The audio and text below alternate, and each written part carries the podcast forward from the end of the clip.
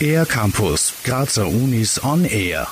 Wenn Sebastian Hofer Fruchtfliegen ins Gehirn schaut, dann tut er das aus einem ganz bestimmten Grund. Sehr viele grundlegende äh, Strukturen, auch im Gehirn und im Vorgänge an den Synapsen, die kann man tatsächlich sehr gut umlegen von Fliege auf das menschliche Hirn. Spermidinreiche Nahrung lässt die Fliegenhirne weniger schnell altern. Ob das auch für das menschliche Gehirn gilt, erforscht Sebastian Hofer als Doktorand am Institut für molekulare Biowissenschaften der Universität Graz. Auch Fasten ist dort ein wichtiges Thema.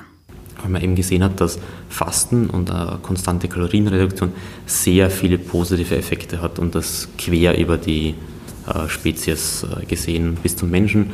Alterung und Zelltod nennt sich die Arbeitsgruppe von Frank Madeo, einem der weltweit meistzitierten Altersforscher. Warum er sich mit der Endlichkeit des Lebens beschäftigt, beantwortet der 27-jährige Sebastian Hofer so.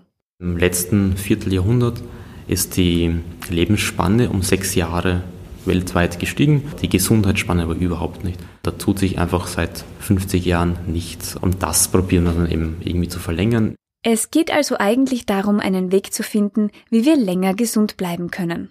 Generell für viele junge Leute eine interessante Frage. Aber die Rahmenstrukturen für Grundlagenforschung sind in Österreich und Europa derzeit alles andere als einfach.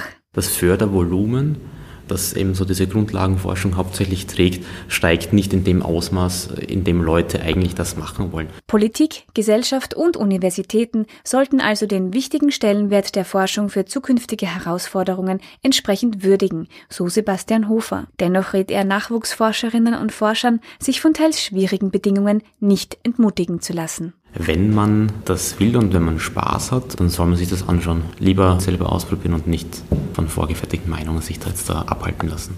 Mehr Infos gibt's auf molekularbiologie.uni-graz.at. Für den R-Campus der Grazer Universitäten, Gerhild Leljak. Mehr über die Grazer Universitäten auf ercampus-graz.at